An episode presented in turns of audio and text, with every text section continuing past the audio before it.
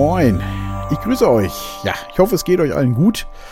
Und äh, ihr hattet auch äh, halbwegs schönes Wetter heute. Jetzt gerade ist ein bisschen bewölkt wieder, aber ja, es wird langsam wärmer und Frühling. Ja, ich habe wieder ein kleines Thema gefunden. Also so klein ist das eigentlich gar nicht. Äh, und zwar soll es um die Monogamie gehen. Ja, ein Thema, wo sich doch die Geister scheiden. Ähm, und wie komme ich jetzt da drauf? Ich habe ein Buch gelesen und zwar wurde uns das empfohlen. Und zwar heißt das Wie wir lieben und ist von Friedemann Karik. Ähm, ja, da geht es um die Monogamie und äh, hauptsächlich besteht das Buch tatsächlich aus ähm, Geschichten, sag ich mal so, Kurzgeschichten von Paaren, also schon reale Geschichten wohl, also steht zumindest so drin, von eben Paaren, die sich entschieden haben, ähm, ihre Beziehung anders zu führen, nenne ich das jetzt mal. Mit allen Höhen und Tiefen, also das birgt ja auch Probleme in sich. Und das war ganz interessant zu lesen. Ich fand es ein bisschen langatmig teilweise. Also man hätte es wie, aber das geht mir mit vielen Büchern so, äh, da so gerade gegen Ende hin. Vielleicht liegt es aber auch daran, dass ich dann immer fertig werden will.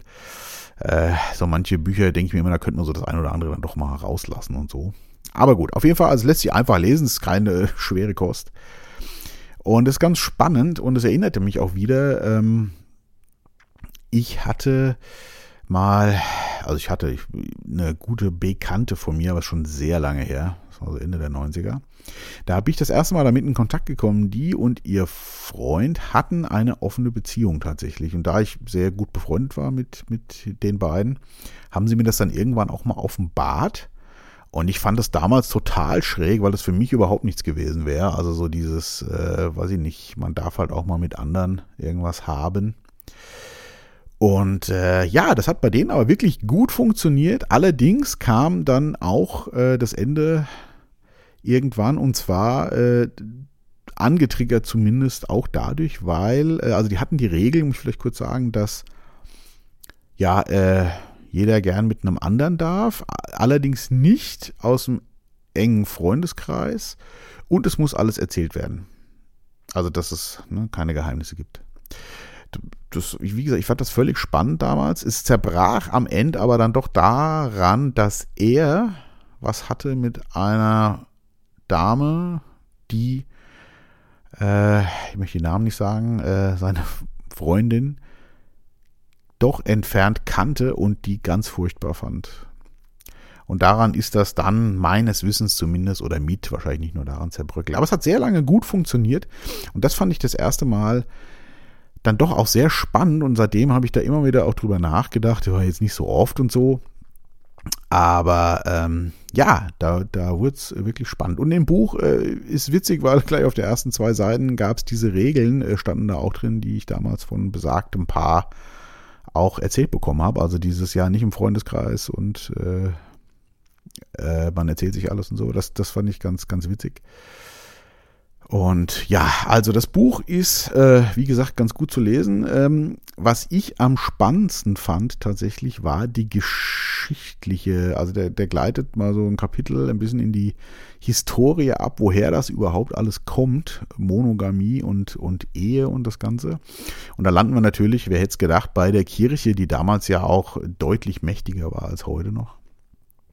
Wobei man sie, glaube ich, heute immer noch unterschätzt, wie mächtig sie tatsächlich noch sind. Aber da kommt das letztendlich her und die haben das tatsächlich als äh, Herrschaftsinstrument äh, genutzt. Und das ist wirklich interessant beschrieben. Und wenn man mal drüber nachdenkt, ich glaube, das würde jeder unterschreiben, ist ja die Monogamie äh, tatsächlich absolut wieder natürlich. Ja, also nicht, dass ich jetzt hier die Polygamie äh, predigen würde oder möchte. Aber rein sexuell zum Beispiel jetzt auch gesehen, ist es schon so, dass man logischerweise, wenn man lang, lange Jahre mit einem Partner zusammen ist, äh, dass das einfach da nachlässt und dass man natürlich auch andere äh, interessant findet. Ähm, ich glaube, das würde jeder unterschreiben, sowohl Mann als Frau. Und wenn man sich auch mal so anschaut, dass äh, statistisch gesehen äh, mindestens 50 Prozent aller Menschen, ja auch die Frauen, äh, mindestens einmal fremdgehen in einer Beziehung. und dass äh, mehr als jede zweite Ehe tatsächlich geschieden wird, dann äh, muss man sich ja schon mal fragen, ist das eigentlich auch wirklich so menschlich? Die Monogamie und äh, die Ehe, so wie das da so propagiert wurde und wir auch immer noch so im Kopf haben. Ich glaube das nicht. Und ich fand diesen geschichtlichen Rückblick wirklich spannend, äh, gerade dass das als Herrschaftsinstrument genutzt wird. Äh, ich habe da im Artikel, den habe ich gerade äh, geschrieben, äh, so schön geschrieben, naja, wenn ich äh, einer der Manager der Kirche zu damaliger Zeit gewesen wäre, hätte ich mir auch überlegt, okay, das Geschäftsmodell, äh, was wir hier verkaufen, ist unter anderem Absolution erteilen. Wie produziere ich möglichst viele Sünder? ja, indem ich irgendwas Menschliches, einen menschlichen Trieb nehme und den verbiete oder als böse fungiere. Und das funktioniert ja tatsächlich bis heute in meinem Kopf ist das ja auch so abgespeichert, äh, auch durch Eltern natürlich und meine Erfahrung, um Gottes Willen, bloß äh, niemals trennen, gerade schon wenn man Kinder hat auch und so. Und da denke ich inzwischen, das lag aber jetzt nicht nur an dem Buch, das war vorher auch schon deutlich anders drüber. Und ich glaube, man muss da auch trennen zwischen äh, einem Lebenspartner und eben diesen ja, sexuellen Anziehungen oder dem, dem Neuen. Das ist ein spannendes Thema ähm, und in dem Buch kommt auch in vielen Geschichten sehr gut auch eben die Problematiken bei raus. Ne? Manche lösen so, manche so, bei den einen geht's gut, bei den anderen nicht. Also ich glaube, da gibt's auch kein Patentrezept dazu.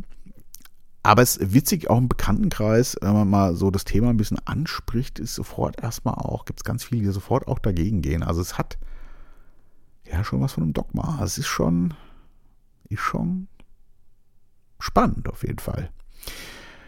Ja, äh, genau. Entmenschlichen als Instrument äh, fällt mir noch so als Stichwort ein. Das, das funktioniert ja immer. Ne? Also pack irgendwelche äh, Sachen, die äh, den Mensch äh, oder die das Leben lebenswert machen, als Verbot daher. Und äh, du kannst echt die äh, Menschen kontrollieren. Das geht wirklich super, kann man ja in der heutigen Zeit auch mal wieder äh, nicht oft genug erwähnen, möchte ich äh, mal hinzufügen. Und ja, wie, wie kommen wir da äh, weiter jetzt in unserer Beziehung? Also Sanna hat das Buch ja gelesen und ich habe das auch gelesen.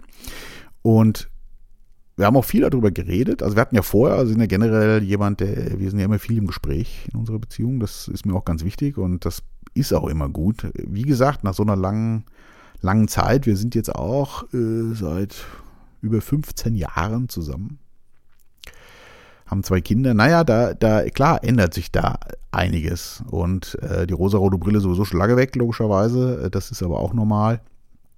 Und die sexuelle Anziehungskraft, klar, die schwindet auch. Das ist einfach normal. Ich glaube, jeder kennt das auch. Und ja, äh, spannend war wirklich, dass wir beide auch das Buch gelesen haben und dann auch darüber viel gesprochen haben, weil das doch auch teilweise also kann ich jetzt so aus meiner Erfahrung natürlich auch nur sprechen, aber schon auch so ein Tabuthema ist, obwohl es ja absolut ein Urinstinkt der Menschen ist. Ne? Sich zu vermehren, also sonst gibt es uns ja alle auch gar nicht irgendwie. Also es ist schon auch echt hochspannend, wie man da auch äh, abgerichtet wurde, sage ich das mal, äh, aufgrund, ja, Vorleben von Eltern und äh, auf Spur gebracht vom Religionslehrer oder was, keine Ahnung. Also das ist wirklich ein spannendes Thema und äh, wir haben auch viel drüber geredet, ja. Ähm, also ich für mich äh, habe zum Beispiel, aber auch damals schon, als mir äh, meine Bekannten das vor, wie gesagt, das, da kannte ich Susanne noch gar nicht, äh, das erzählt haben mit ihrer Beziehung. Für mich wäre das, glaube ich, schwierig. Ähm, weil ich bin jetzt kein Typ, der ähm, sich mal irgendwas fürs Bett sucht, um das mal so salopp zu sagen. Da, also irgendwo weiß ich nicht, ich war abends in eine Kneipe, um halt irgendeine da abzuschleppen und dann äh, am nächsten Morgen äh, ist wieder alles vorbei.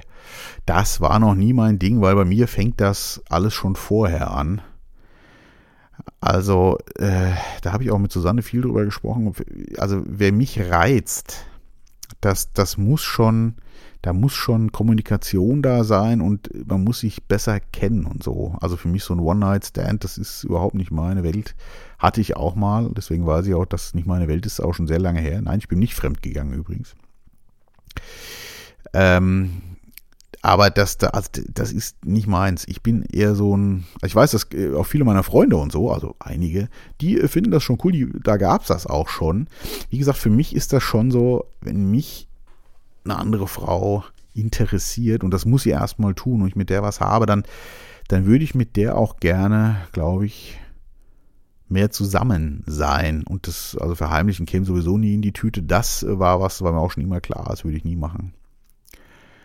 Von daher würde so dieses offene Beziehung, also weiß ich nicht, dass man jetzt nebenher noch jemanden hat, also das fände ich schon schwierig. Ich glaube, bei mir könnte das nur funktionieren oder bei uns, wenn Susanne dann auch die andere und ich den anderen oder so, wenn man sich wirklich auch kennt. Das gab so Beispiele, gab es in dem Buch auch. Und das dann irgendwie auch zu viert gestaltet. Also ich rede jetzt nicht hier vom äh, vom Vierer sozusagen. Ne? Das meine ich nicht, aber einfach, ja, dass die Nähe zu allen schon da ist. Also das, aber das kann natürlich auch böse nach hinten losgehen. Also es ist ein schwieriges Thema, aber ich finde es spannend, darüber nachzudenken. Und wir haben auch viel darüber geredet und sind da jetzt gerade wirklich, ja, nicht, nicht auf der Suche oder so, aber so ein bisschen in der Findungsphase. Und ich finde es, also was ganz groß war, ist allein dieses Tabu gedanklich mal aufgebrochen zu haben das finde ich schon einen unwahrscheinlich guten Schritt nach vorne. Und einfach auch mal darüber zu sprechen und Gedanken zuzulassen, weil es ist ja völlig klar, dass äh, den anderen, den Partner, dass der auch andere Menschen trifft, wo der denkt, boah, das wäre aber auch was gewesen oder das könnte auch was sein. Und ich glaube, jeder, der sowas verneint, also ich könnte mich gerne eines Besseres belehren, aber ich glaube, das äh, das ist menschlich einfach. Ja, es gibt einfach tolle Menschen und da fühlt man sich hingezogen. Und das allein gedanklich dann auch zuzulassen und auch mit dem Partner zu besprechen, das finde ich schon spannend. Äh, ich habe äh, das vor einigen Jahren schon mal gehabt. Äh, man kennt das ja, dass man mal, wahrscheinlich im Sommer sieht man irgendwie, kennt man jetzt gar nicht groß, einfach mal so verknallt kurz. Und früher war ich immer so drauf, dass ich mich sofort äh, gedanklich selber gegeißelt habe. Also dieses, um Gottes Willen, das darf nicht sein und, ne, und so. Und da war es ein paar Jahre schon her und da habe ich äh, mir dann so gesagt, pff, warum? Lass es einfach im Kopf, es passiert ja nur im Kopf, lass es einfach zu, äh, bist jetzt halt mal kurz verknallt und das war viel angenehmer und es ging auch viel schneller vorbei, davon mal abgesehen. Äh, und passiert ist nicht, wie gesagt, war alles nur so Kopfkinoprogramm, aber das, ähm, ja, äh, da habe ich damals natürlich nicht drüber geredet, das wäre auch nicht äh, de, der Worte wert gewesen. Aber man trifft halt einfach tolle Menschen und das haben wir jetzt auch schon, klar, noch mal ein bisschen drüber geredet, wo man schon sich vorstellen könnte, boah, wäre auch was gewesen. Was ja nicht heißt, dass man das zwingend machen muss und so. Also, äh, ja, ein spannendes Buch auf jeden Fall. Das, ähm, ja, wer mal Lust hat, ist leichte Kost, finde ich, eigentlich zu lesen, sich mit dem Thema mal zu beschäftigen. Also ich fand es durchaus ganz spannend, wie schon gesagt, wie wir lieben von Friedemann Karik. Ich packe es natürlich auch äh, auf der Webseite äh, www.misawunderbar.de. Werbung muss sein. Äh, in meine Bücherliste, da, da, seht ihr das dann auch. Und ja, also das äh, hat uns ein Stück weitergebracht, tatsächlich das zu lesen. Äh, Wohin es uns bringt, weiß ich noch nicht. Warten wir es mal ab. Aber auch so, wie gesagt, der geschichtliche Hintergrund, das fand ich schon echt, echt spannend. Und man hat ja auch zum Beispiel äh, in, in Religionen, fällt mir gerade noch ein, äh, äh also gibt es ja wirklich noch, äh, dass die Genitalien zum Beispiel ne, verstümmelt werden als Ritual. Also wie krank ist das? Ja, der Urtrieb des Menschen und äh, das mit eins der entscheidenden Körperteile oder das entscheidende Körperteil zur Fortpflanzung oder die entscheidenden Körperteile zur Fortpflanzung, äh, zu verstümmeln als Ritual, was ist denn das? Ja. Also das äh, wird da auch kurz behandelt. Also krank. Der Mensch ist, also es gibt kranke Menschen, sagen wir es mal so, der Mensch ist nicht krank, das stimmt nicht, der Mensch ist wundervoll. Ich glaube, er hat nur einen großen Fehler, das habe ich ja schon öfter auch mal gesagt, dass er irgendwann angefangen hat, den Verstand über seine Intuition zu stellen. Und das ist ein großer Fehler. Ja. Dieses, ähm, und das klappt ja wirklich gut. Also ich fühle was anderes, aber ich darf das jetzt nicht fühlen und mein Verstand schafft es dann wirklich, das zu unterdrücken. Und das ist nicht gesund auf Dauer. Ich glaube, deswegen haben wir auch so viele psychisch kranke Leute da draußen.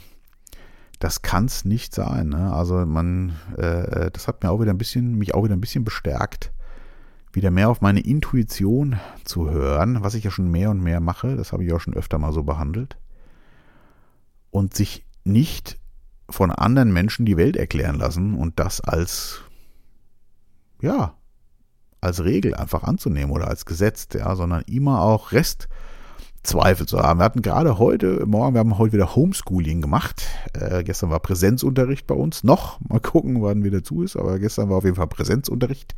Heute dann wieder nicht.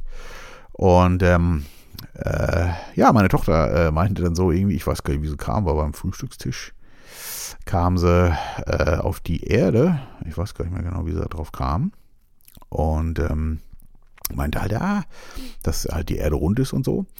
Und, ähm, und dann habe ich nur gemeint, ja, äh, wahrscheinlich ist sie rund, äh, wird uns so erzählt, aber gesehen habe ich es noch nicht. Und dann haben wir uns ein bisschen unterhalten, ist ja auch schon witzig, ne? Sie ist jetzt sieben, die wird acht. Und äh, das war auch wieder ein tolles Gespräch. Ja, ich liebe es auch mit, mit Kindern zu reden. Ne? Das, Ne, einfach dieses, ich will halt auch bei meinen Kindern versuchen, dieses Ja, die Wissenschaft und alle Experten erzählen einem das. Das kann auch stimmen. Ich, also, dass die Erde rund ist, glaube ich jetzt auch. Aber ich selbst habe es halt nicht gesehen. Es klingt mir alles wahrscheinlich, aber ich finde es trotzdem immer gut, sich so einen kleinen Restzweifel offen zu lassen. Wenn man es nicht selber erfahren hat, tatsächlich, ne, oder selber gesehen hat dass äh, ich weiß, da scheiden sich die Geister, da brüllen wahrscheinlich auch schon wieder einige, oh, wie können das denn sagen und so. Aber äh, die Apps, äh, da, oder andersrum, da kommt ja meistens dann gleich, ja, glaubst du, die Erde ist eine Scheibe oder was? Nee, glaube ich auch nicht. Ja, das, das ist übrigens auch diese Totschlagargument, das haben wir ja gerade in unserer Superzeit jetzt gerade wieder. Das ist völlig krank, ne? Also auch dieses, weiß ich nicht, man, man zweifelt mal die Monogamie an und sofort kommt einer um die Ecke und sagt, ja, jetzt ja jetzt Rudelbumsen oder was? Nee, aber mal drüber nachdenken. Ne? Äh, das ist dasselbe Spiel wie hier mit unserem Supervirus gerade. Ne? Also man muss ja nur mal in Zweifel ziehen, ob das äh, cool ist, äh, was man da, ob das wirklich alles so äh, richtig ist, wie die das erzählen. Und äh, ja, da sind ja manche dann so vor, da bist du ein Leugner oder was? Gibt das alles nicht? Nein, das habe ich nicht gesagt. Aber ne, man will immer drüber nachdenken halt. Also da, äh, ja, Spaltung, ihr wisst ja, mein Lieblingsthema.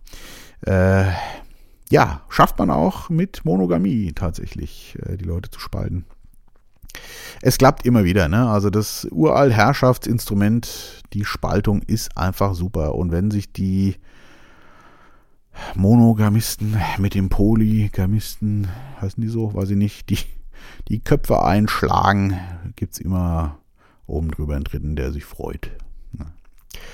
Ja, also ein net, nettes Buch tatsächlich, ähm, das gelesen zu haben und äh, also so als Fazit auch für mich, aber das war mir vorher schon klar, ähm, das Wichtigste, wenn man eine langjährige Beziehung hat, und das, das lässt sich ja auch nicht auf das Körperliche reduzieren, da ist ja viel, viel mehr. Also wenn ich überlege, wie weit wir miteinander gekommen sind, das ist ja unglaublich einfach und auch richtig gut. Und sowas gibt man ja nicht einfach so auf. Dass sich das halt verändert im Laufe der Zeit, ist normal. Und dass man dann, ganz wichtig, immer im Gespräch bleibt. Ne? Denn man braucht einfach, also Menschen sind Rudeltiere und man braucht Nähe, Liebe und Beziehungen zu anderen Menschen. Das ist einfach ganz entscheidend. Und in der Beziehung, aber das machen wir ja schon eigentlich von Anfang an, ist das Gespräch ganz wichtig. Wobei sich das jetzt eben durch das Buch auch noch ein bisschen auf dieses Thema geöffnet hat, was ich sehr gut finde. Ja, das soll's äh, mal dazu gewesen sein, zu dem Buch Wie wir lieben von Friedemann Karik. Ähm, ja, wie gesagt, also ich denke, kann man mal lesen. Und ähm, ist, wie gesagt, leichte Kost zu lesen und rüttelt doch vielleicht den einen oder anderen mal ein bisschen wach, was ich sehr spannend finde. So, und ich hänge auch wieder ein Titel heute dran. Und zwar ist der mir tatsächlich heute Morgen beim Duschen, seit geraumer Zeit höre ich da wieder Musik, habe ich früher nie gemacht, aber ich habe ja neu schon gesagt, ich höre wieder mehr Musik tatsächlich. Und da kommt dann immer dieses berühmte, äh, hey, spiele Musik, die ich mag. Und dann kommt ja immer so das ein oder andere, was die Algorithmen so mit deiner Library verknüpfen. Und da ploppte heute Morgen ein äh, Song auf. Und zwar heißt die Band Does It Offend You? Yeah. Da, allein den Bandnamen wie schon super. Regt es dich auf oder nervt es dich? Yeah. Das passt ja auch ein bisschen zu dem Thema jetzt hier. Und ähm, der Titel heißt Dawn of the Dead, hat jetzt nichts mit Monogamie oder so zu tun, aber na Gott, geht wie immer um Beziehungen. Eigentlich geht ja 99% aller Lieder darum. Genau, und ist schon von 2008, aber egal, ich fand ihn nett und äh, damit beende ich mal hier mein, meinen Podcast zum heutigen Tag mit Dawn of the Dead von Does It Offend You? Yeah. Bleibt gesund und wach.